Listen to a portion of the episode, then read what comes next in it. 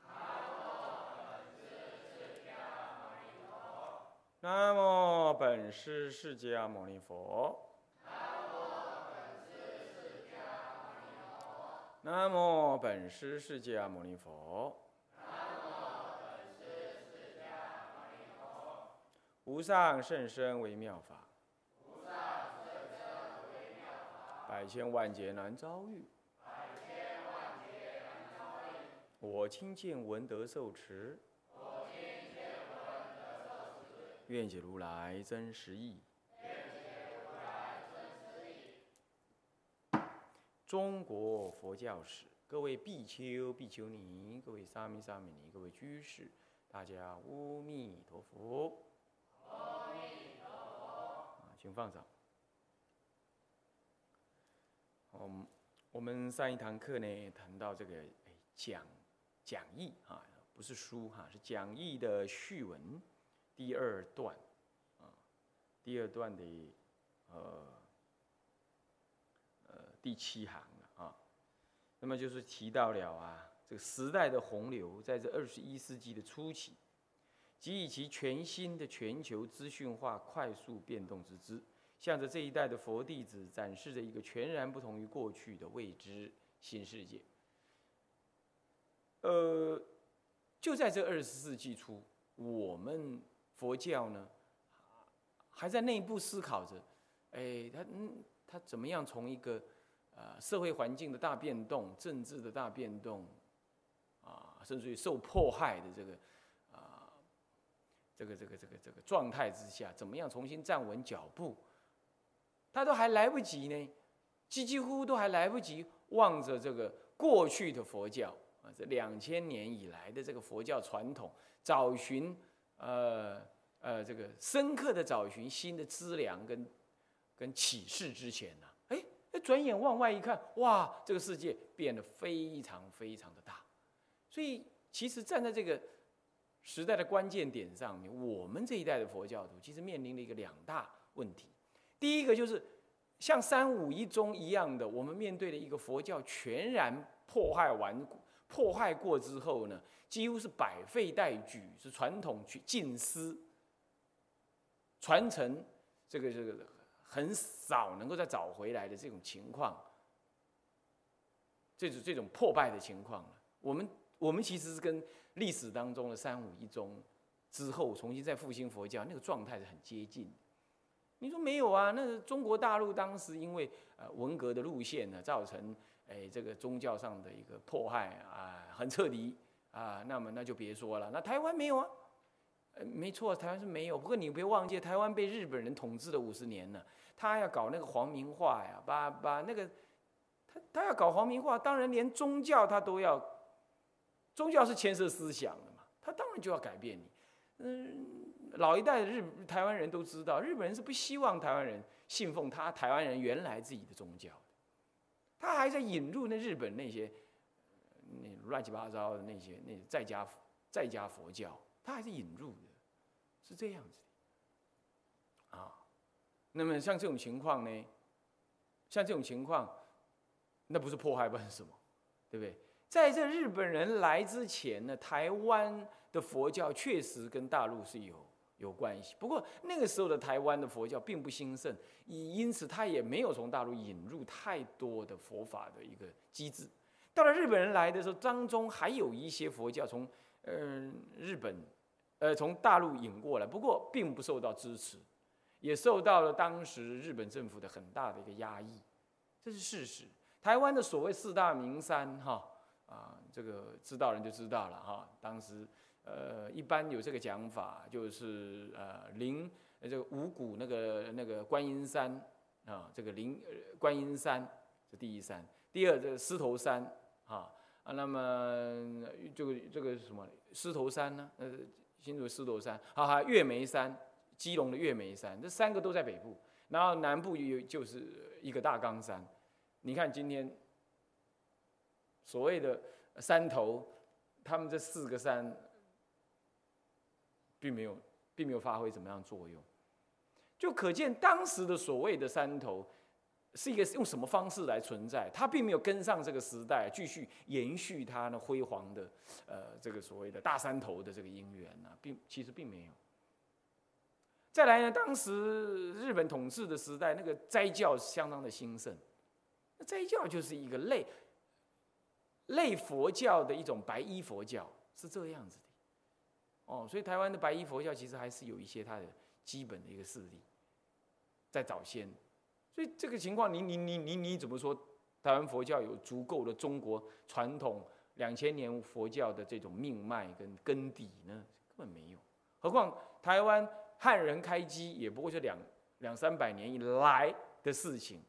这个时候民间信仰多过了佛教信仰，因为你要知道，当时来台湾的这这渡海来台的文化水平，第一也并不高，第二当时他是以一个求平安为重点，所以你看这个。呃，三山国王啦，诶，这个关公啦，呃，这个城隍啦，呃，尤其是这个妈祖婆妈祖，哦，那只是这这这非常兴盛。你尤其是妈祖渡海的，哦，那他渡海洋来，当时台湾这个黑沟啊，台湾这个海湾海峡很深的呀，算是黑沟啊，黑潮有那种潮流是不好，并不好过的。那么呢，因此这个马祖的信仰是相当兴盛。今天沿海一带不也如是吗？对不对？所以说这种情况，你不能够说台湾佛台湾佛教有足够的根底。所以这样算算，像不像也像大陆这个样子，文革迫害什么都是，不是很像吗？是不是？那要真的长期比较起来，要要有文物的的的的健全所在什么？那那人家大陆两千年的那种根底啊，啊，人毁了，东西还在。啊，庙还在，意义上还在，所以今天兴盛的非常快，恢复的很快。啊，我们暂且不讨论恢复的情况怎么样，我们就是表面至少看起来是这样。所以说，我们其实我们在面临着今天这个时代，在写这段文字，我在写这段文字的时候，我心里的感觉是什么？也就是说，其实我们站在一个汉传佛教往前往过去看的话，其实我们失去很多。我们知道过去有很好的，可是那只存在于文字当中，具体的我们看得到的。没有，我们我们在至少在很短期之内，我们看到的民国时代的佛教，在还这国共两两岸还没有分之前，我们所看到的佛教都还是以丛林为主为主导。无论丛林被怎么样批评，都还是丛林佛教为主体。请问现在台湾，你看哪一间丛林？搞了五十年，哪一间是丛林？是吗？啊，对不对？丛林是来自十方的，哪怕他是家庙。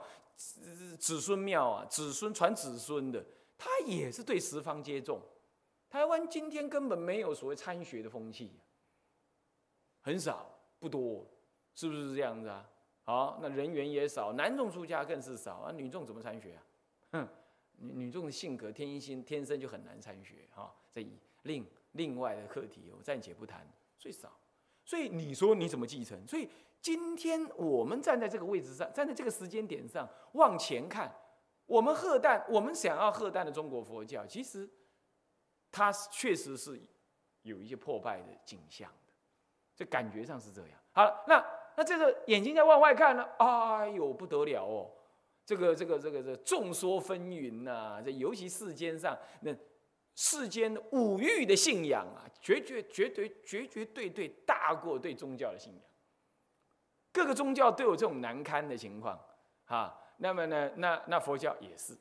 最近有一个报道啊，很有意思，人家把它拿起来谈。英国，英国那个的枢机主教，英国的枢机，天主教的他们的枢机主教，呃，在那个各大交通要塞，还有咖啡馆，呃，乃至于电影院啊啊，这个这个这个这个公车站，还有那个地铁站。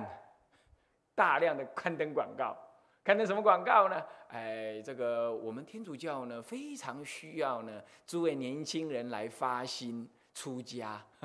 我们的神父现在急缺。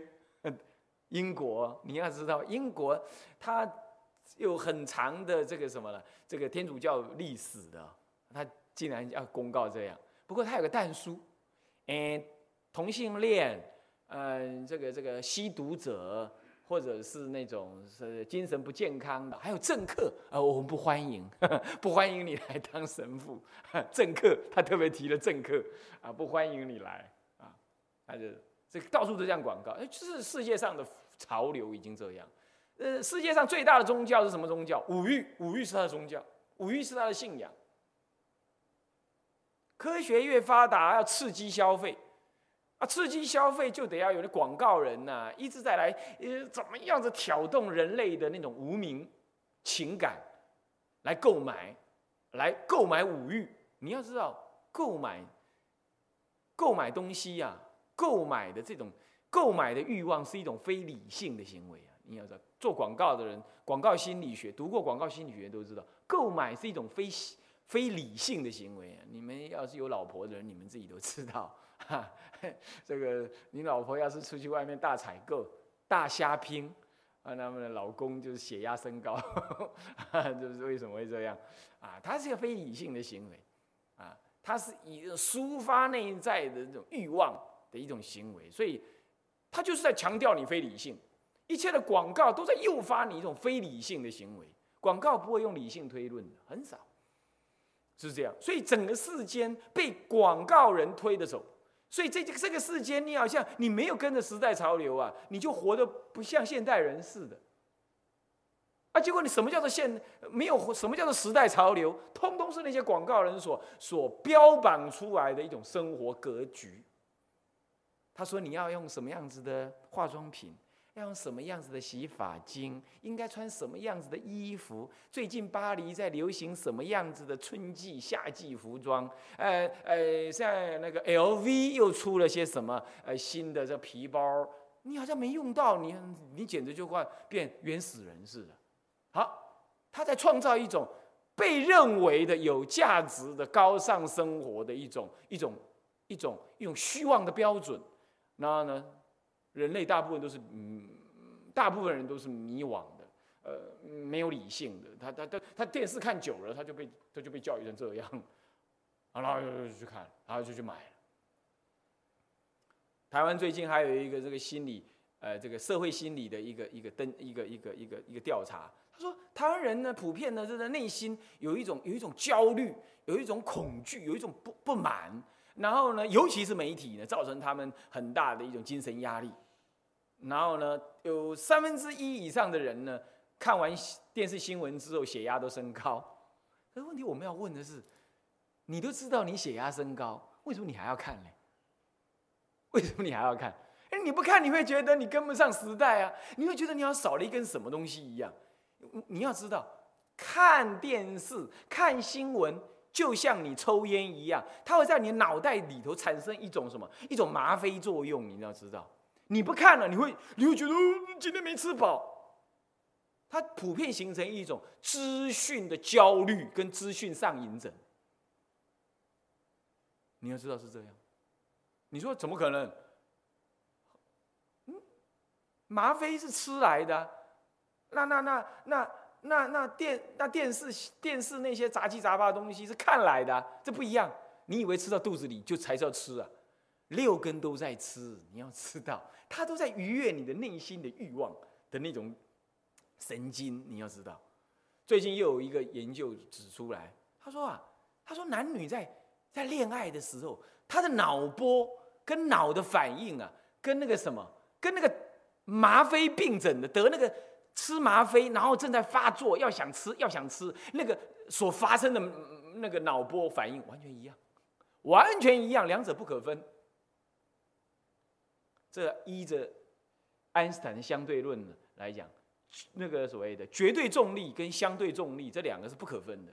也就是说，你坐在火车上面，火车突然间加速的话，你感觉那种压力呀，跟跟你从天空上掉下来那种压力呢，你是不可分的，意思是一样。所以说，在脑波的反应上面来讲，一个一个情绪极端渴求的人，情绪哦，极端渴求可爱、可爱男女欲爱的那种人哦。跟那个吃吗啡啊，那没有吃，现在正在上瘾的那种人是一样的。所以为什么说爱情让人抓狂，爱情让人疯狂？所以你要知道，人的情绪反应不真的只是，不要以为只是从吃来反应，它是从情绪上也来反应的，很恐怖。所以说，今天普遍人类得了一种资讯的焦虑症，他脑袋里头已经产生一种激素，这种激素你每天如果要是不去接触的话，你会觉得痛苦。那你看看，我们佛教面对是这样的人间呢。所以说，我们二十一世纪，我们一方面要看二十、十九、十八世纪的传承呢，好像失去了好多。那二方面看二十一世纪所来的这些人呢，哇，环境跟社会社会的变动，既然是这么样子的恐惧，那个资讯的焦虑跟庞大，是你无法抗拒。这就是我们佛教面临的新世界。这样想清楚了没有？那台湾跟大陆比起来，台湾基本上相对稳定，也发展的稳定久一点，所以你不觉得你应该承担更多一点责任吗？所以现代的出家人来研究佛教史的时候，应该要有这样子的认知，也要有多一点的承担。你真的要谨慎啊！你看这样的，你瞻前顾后，你一看，我们处在一个非常危机的时代，绝对不是什么大唐盛世。那那完全不是那回事儿，不是什么大唐盛世，那那你的门边儿边儿都摸不着。我告诉各位，完全不是那个。所以你要比较历史的真正盛世来看这个情况，那完全不是。诸位这样了解吗？诸位这样了解吗？好，那么这就是这段话的意思。向着这一代的佛子展示着一个不。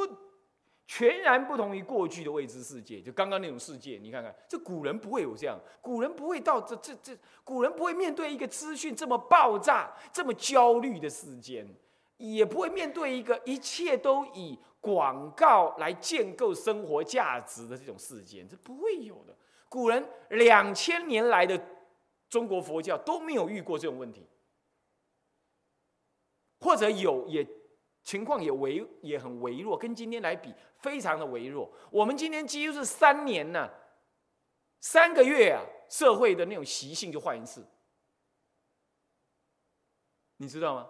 你今天买一个那个液晶荧幕哈，液晶电视哈，你你这个月买，三个月之后它就降价，剩下一半的价钱，很快的呢，新一代的东西就出来，是这样。所以说，这种快速的变化、价值的汰换、选择性的多元，以及资讯的复杂跟难以检择，还有欲望的被强烈的诱发，这真是古人没遇过的，两千年来都没遇过。所以，我们近三十年来的变化，超过古人两三百年、四五百年的这样变化。哼，那你这样还不赶快研究历史，来找寻？突破的机会跟未来安置的方法，你你你看你怎么办？你还在慢吞吞的摸石头过河，那会怎么办？是不是？所以这就是这一段话，写这段话的意思是这样。好，那么在下面当然没有很悲观了。他说是机会，尤其也是一项严酷的挑战。我们先说它是一种机会，危机，但是也是转机。诸位要了解。是危机，但必然也是转机。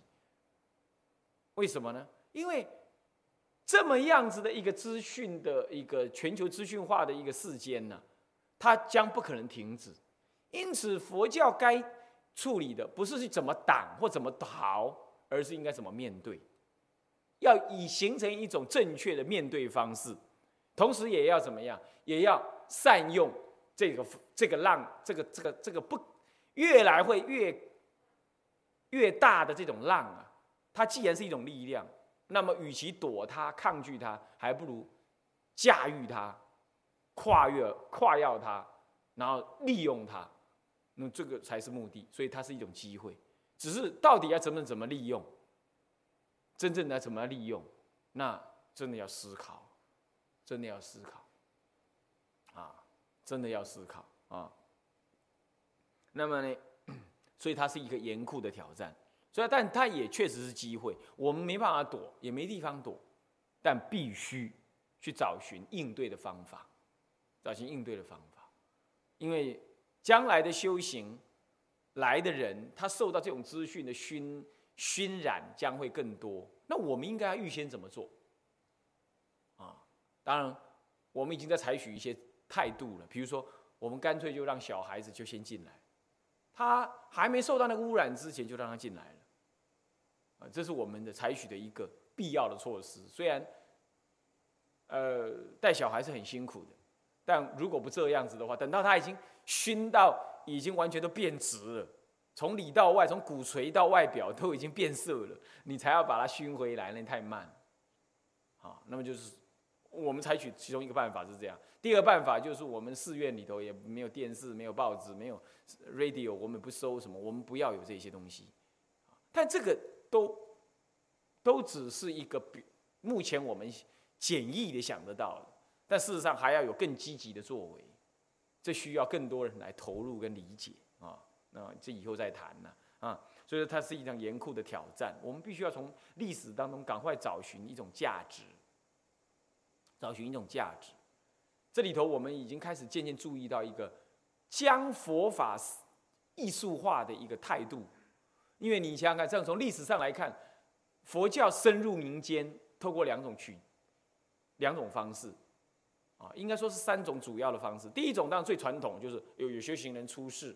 然后呢，这个这个这个这个道德呢，引动了全体，呃，这个这个这个这有心的人的那种敬仰，以他的道德来感化呢这个世间的呃的的的人的人，包括知识分子跟政治人物，然后因此风起云涌，带出了那一代那以那位修道人为为首的这种哎这个这个这个这个佛法的风气，这个是从古到今，我想我们今后也是要走这种路子的。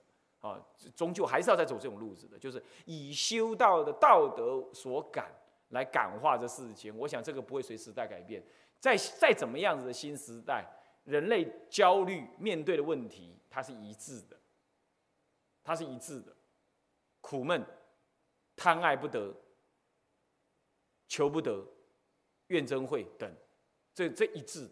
那要是有道德、有大道德、大修行人出世。引动那个时代的因缘，然后呢，嗯，让他能够来找寻，这是很，这是很可以理解，应该走。可是接着呢，可是其他的就不一定了。哎，第二种方法呢，大概就是，你可以找寻一种，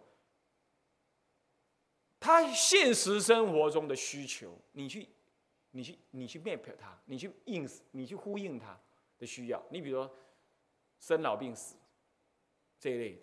这一期我们有很多长老大德，这个大的山头什么，他们有在这样做，好，他们也做得很好啊，包括那种啊社会救济啦，呃什么精英禅修啦，哦，那么社会的什么呃什么佛法班啦，诶，这个其实我我想这个是必要做的哈，这样，可是有一个区块还要做，就台湾的精精神经济。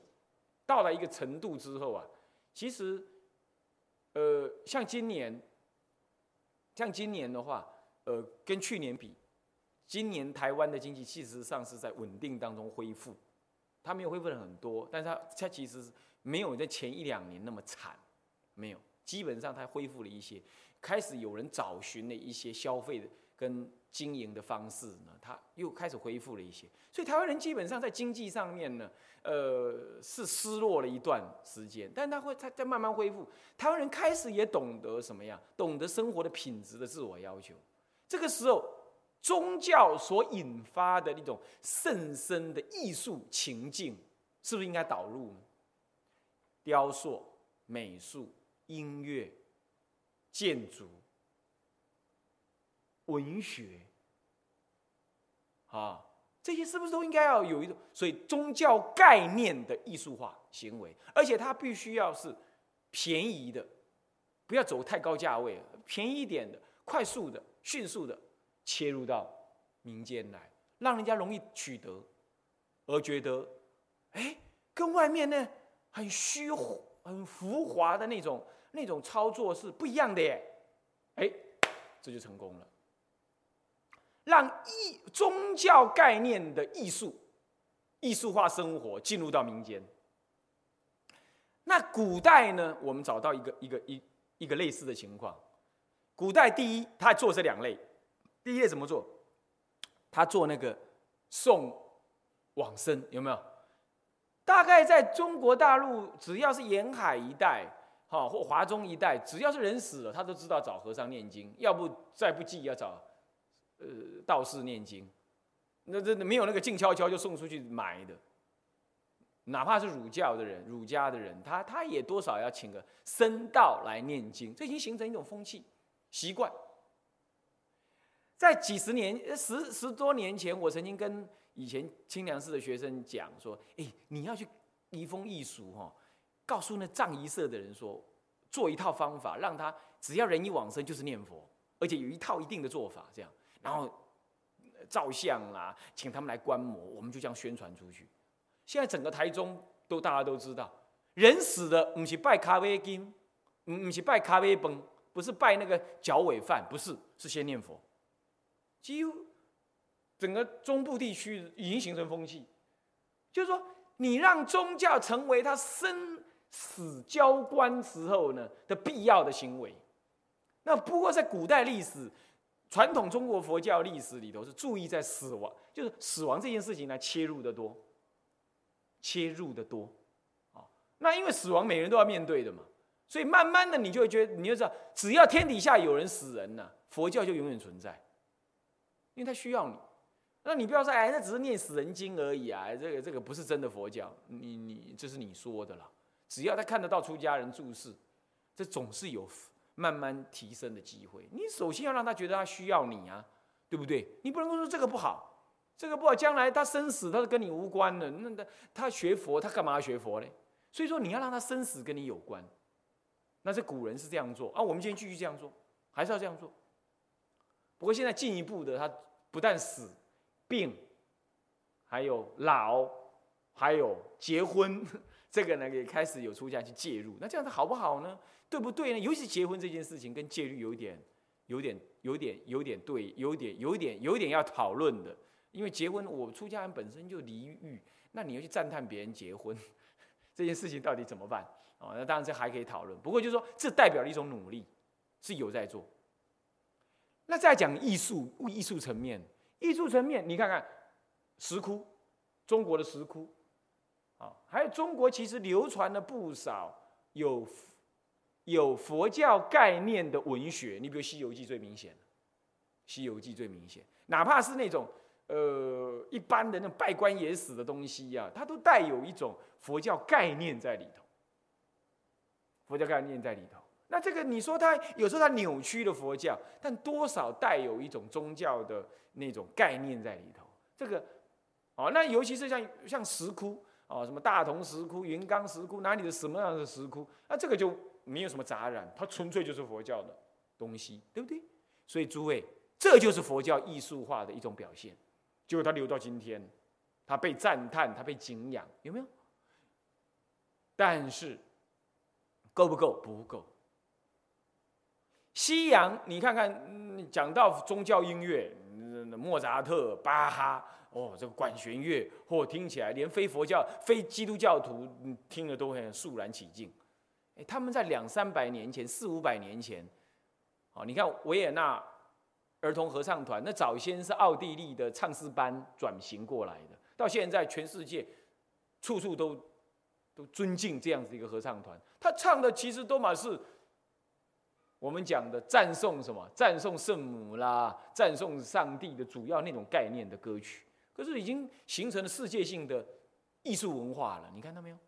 在这一部分来讲，佛教做的还不够意，还不够全球化，不够深入，不够广啊，不够深刻。那今后是不是该做呢？所以这就是一种挑战。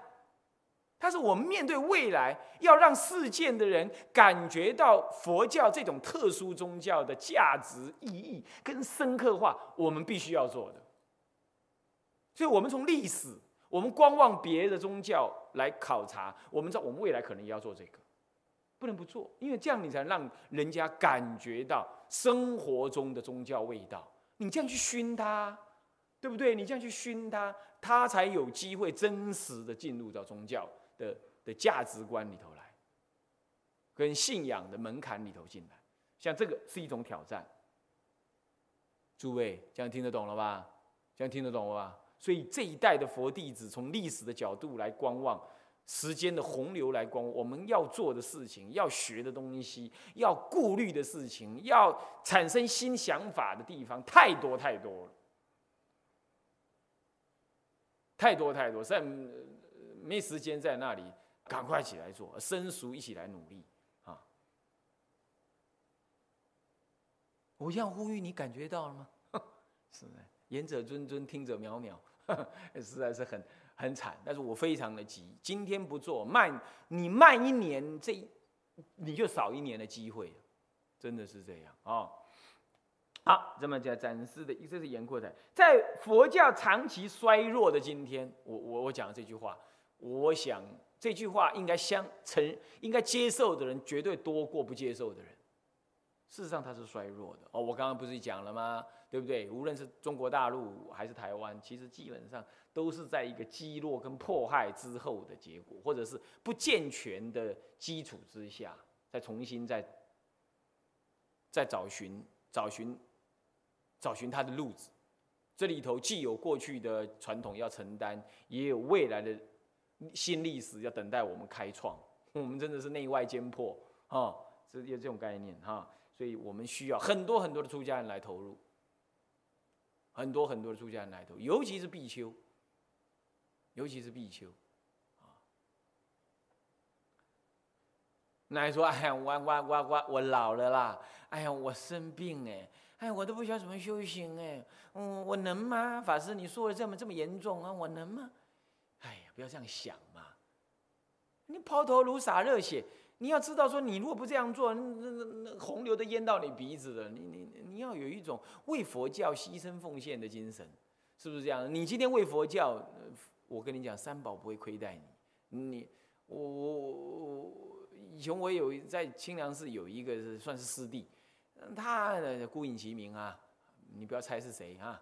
那么他呢，他中年来出家，那么呢也到佛学院，当时我那边办佛学院嘛，然后呢这他也来上课的，上了个半学期，他上不下去，下山就到到到长处去，拿拿个拿个拿个整天拿个雨伞呢。学我师傅这样到处走来走去，就被天天的被我师傅骂。然后呢，做做佛事的话，他年纪也有了，唱也唱不起来。然后呢，多讲几句话都没气了，吸不到空气那个感觉。他他他他他他多多讲几句话，他就要站在那个树底下去，唉，去吸空气这样子。他这样人呢？那我当时在在清凉寺，男男女女啊，大老老少少，没有人觉得呢。他他能够多活几年，你懂吗？也更没有人会想象到他后来会当住持，在某个地方当住持，而且还哦还大干一场哎，没有人想象得到。但现在呢？现在他老人家，哎呀，庙可大了啊，好歹比我们现在这个住的这地方啊完整多了啊。那那两三两年前，他又有一个小的什么什么大殿呢开。开光还找我去，我一看，哎呀，这这个花的钱还不少。哎，那个时候你看他病恹恹的在清凉寺，哎，他现在年龄又大了，又又又又大了十十几年了。你要知道，哎，我现在看到他好像没老到，哎，没有老，哎，而且更壮啊。你看，不管他做的是怎么样子，哎，他真还真心要做啊，他真心要做，你看。那个三宝不会让他早死啊，还让他翻本呢，是不是这样的？所以说，你真心为三宝，你还怕三宝不加佑你啊，不保佑你啊？就是你这么一天到晚呐，关起门来算自计算自己，哎呦，我要投入多少？我看我不要住常住，住常住啊，又要帮忙煮饭，又要那个，我少念佛，我少自在啊。哎，这样失去太多了，我身体又不好，啊我看我没有活，不能活多久。我我这样子耗下去，跟大伙儿一起耗，我我会不会损失太大？你你每天就在计算这个，你你那你那那你没有无我了，你就先有我了，你还你你还过什么日子啊？你说你这样修什么行啊？啊啊！我我我那位师弟，他就是傻乎乎的，人家交给他一个妙之后啊，他就蛮干，啊，也不怕死，他就要蛮干。就这样，呃，一路，你看到现在不会，不但没死，更健康。我说你现在讲话还要不要到树底下？他说来不及了，到树底下，话都快讲不完了，还还到树底下骂人都快骂骂的来不及了，还有机会到树底下去啊？他开始有种有接种有徒弟了嘛？啊，他的一个徒弟还曾经是你们的同学啊，就你们就知道我在讲谁啊？那么就这样了，是不是？是不是这样子？所以说你看他没死没，是不是？所以说不要怕啦。怕什么年纪大？怕什么身体不好？啊，你自己干嘛生你家己？你第二个祖叔祖母，啊，那那叫什么无我嘞？对不对？是不是这样子啊？当然也不是叫你去盘圆呐，瞎弄，道业未成，啊，就讲着说我要度众生，当然也不是这样。不过你得有心嘛。我在讲，我一直在讲那个菩提心修要，就讲你得先发心嘛。有发心就有发愿，有愿就有缘，有缘就能成，是不是？禅林里头从来训勉大家就是什么？成事在缘不在能嘛。你你你担心你有没有能耐啊？你有能力就可以了，你有愿力就可以，有愿力自然就有缘，有缘自然就会有能。你你要以为你自己要有什么有能无能？你先想你自己有能无能，在那里计算我要不要投入啊？我要不要投资进去啊？哎呦，常住里头你看看，要修理水电呐，要应付信徒啊，啊，要办法会啊，要煮饭菜，还得带小孩啊。哎呦，我时间都不够喽。你都要想你自己。那那那一个寺庙不这样过日子，不然要怎么过日子？啊啊，大家只想吃饭，不想煮饭哦，是不是？哦，那那那那那你只想看到有好人来出家，你不想去培养好人，你不想建立一个好的环境让人家来出家，那你再来做躲在深山里头，每天哀叹：哎呀，佛教缺人才，佛法衰弱。你说这有什么道理？你得自己来实践嘛，对不对？你那都坐在那里骂，坐在那里感叹，心停对气，你这算哪门子佛弟子啊？是不是啊？所以说啊，我劝劝诸位啊，住要住大众啊，不要去住山。然后呢，要在大众当中磨练，牺牲自我也不叫牺牲，那是为佛教。你今天你为三宝做事，你怎么可能三宝辜负你嘛？哦哦，你今天为三宝做事情，真心诚意的这样发菩提心，理解到佛教这样子的一个困难，历史上的一个这么样困难点，那你今天来，你来发心，然后好了，到你老的时候。那个阿弥陀佛来了，跟你讲说：“嗨，你看整天就做事，你就为三宝做事而已，你就不定念我的名号，我才不让你往生呢。有这种事吗？你想会这样子吗？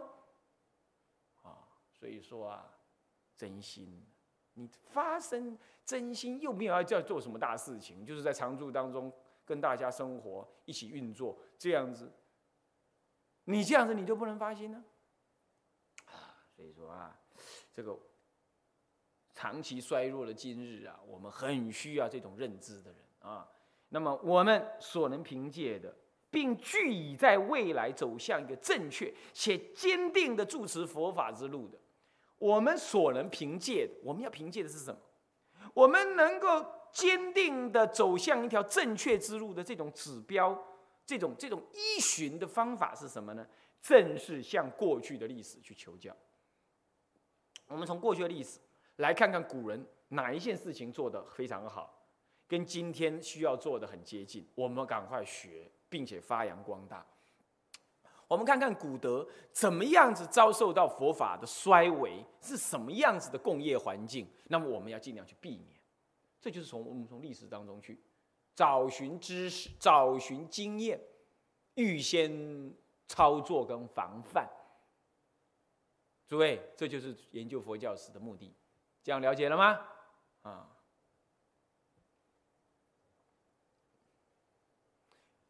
诸位啊，我还是那句老话，不要担心身体，也不要担心年龄，更不要担心能力，只担心你有没有愿力，你有没有认清楚佛教需要你。我没骗诸位，你你要看那个三年前。四年前在青龙寺照的那个相片，那有一张照到我们学务长，你那看呢，那瘦的跟瘦皮猴一样，瘦巴巴的。那时候我还很担心他会不会挂了，是这样啊？你看，起码你比住住，是不是这样？他还照忙，他一样忙，一路忙啊。是不是啊？呢？哦，当然啦，药啊食几哪种，唔来都种假好，伊嘛唔知，是不是？可是你看现在他就稳定状态，是不是？然后他也能够，哎，再怎么忙，他能够在十一点之前呢，他能够上床躺平，啊，能够安稳睡眠。哦，你你比对他那个相片，他那个时候他没有退心，他那么瘦，人家都很怀疑他，你会不会挂？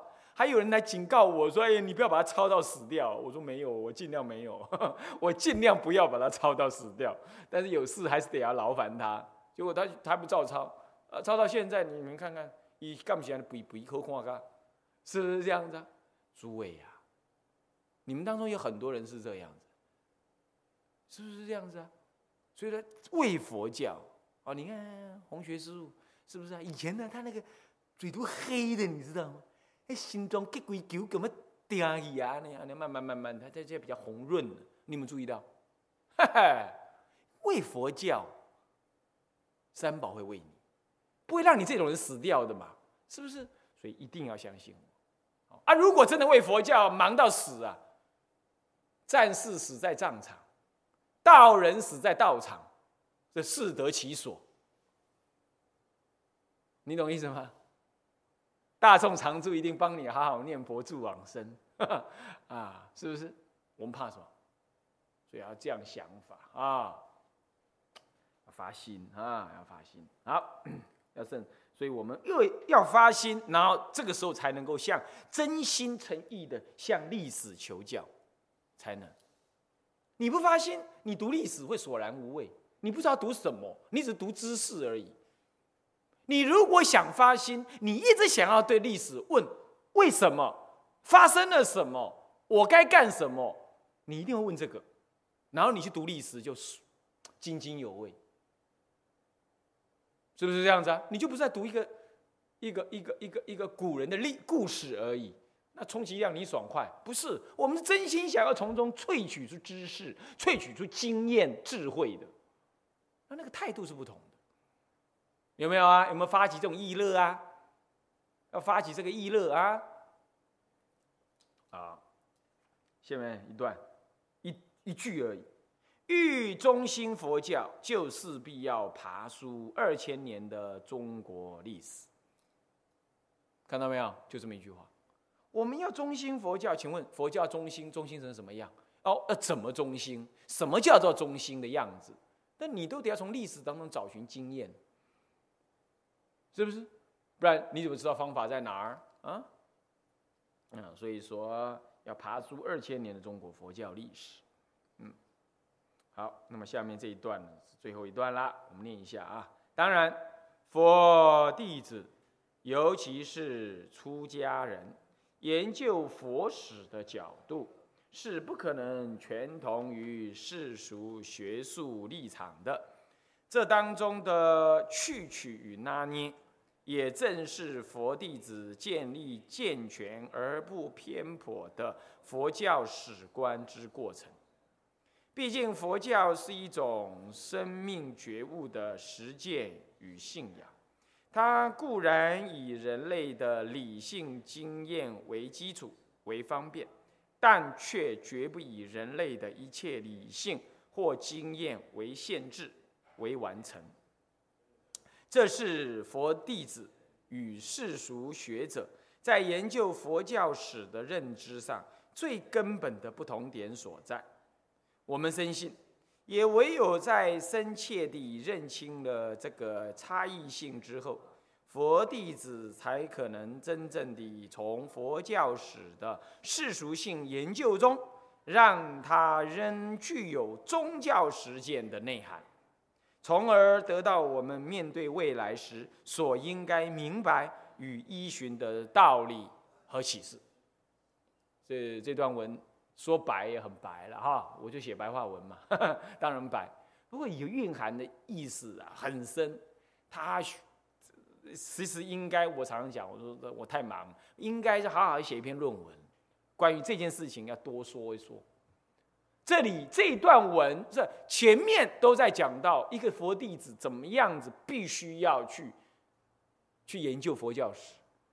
这段文特别提的是，那研究佛教史态度是什么？方法是什么？心态是什么？能不能跟？因为历史研究自古以来就是一个什么？就是一个世俗的学问方法。西方有西方研究史学的方法，东方有东方一向研究史学的方法。那么近代、现代又有很多新的史学立场看法，其中还有一种看法是历史学家，其中还有一类历史学家是提倡历史虚无缥缈论、虚无论的。他自己是历史学家，但他不相信历史的真实性。他认为历史是人类重读、重新建构的。的一种自我认知而已，那因此认为历史是只能当做是一种类神话来看，但又有人认为历史是曾经发生过的事实的重新再建构。我想这两端呢都不一定对，一端是极端的认为历史是虚无缥缈论的，这个人类根本不知道历史是什么，因为历史都是从记忆当中重新出现的东西。哪怕是今天才发生的事，台湾各大报纸所写出来的头条也不一样，对不对？是不是这样子啊？今天呢，呃，哪个政治人物讲了一句话，那各报纸各自的立场描述他这句话的感觉也不一样，对不对？然后因此从这句话衍生出来的各各大报纸的社论的看法也都不一样。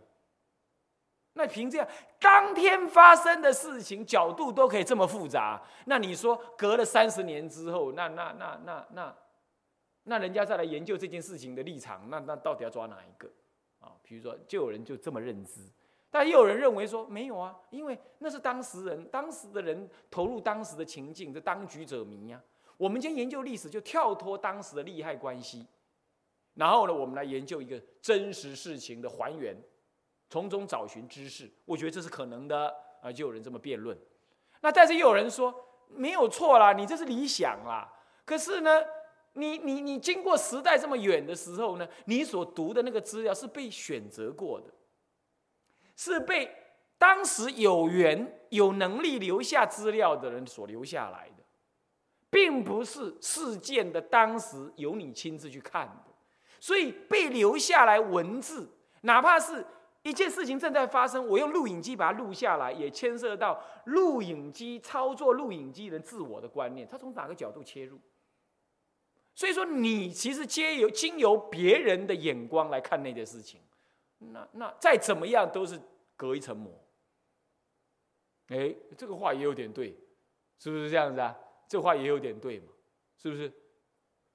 哎，一件事情怎么描述的？哎，老百姓怎么感觉这件事情？跟新闻记者什么感觉？这件事情，还有老百姓的感觉，是不是被新闻记者个人所挑逗出来的？哎，这都很有问题的。你比如曾经有一位我们台湾的所谓外交官，他讲了一句台湾的礼俗礼很礼礼俗的话，讲到说什么呃怎么样子呃，好像说比较比较粗俗的话了。哎，这句话其实，在南部讲哦，很贴切。那可能是我，就好像我在跟你喝茶，我讲这话而已。他还可能是他认为他对内部的人在讲的，什么样子？那就是自己的乡亲在讲话。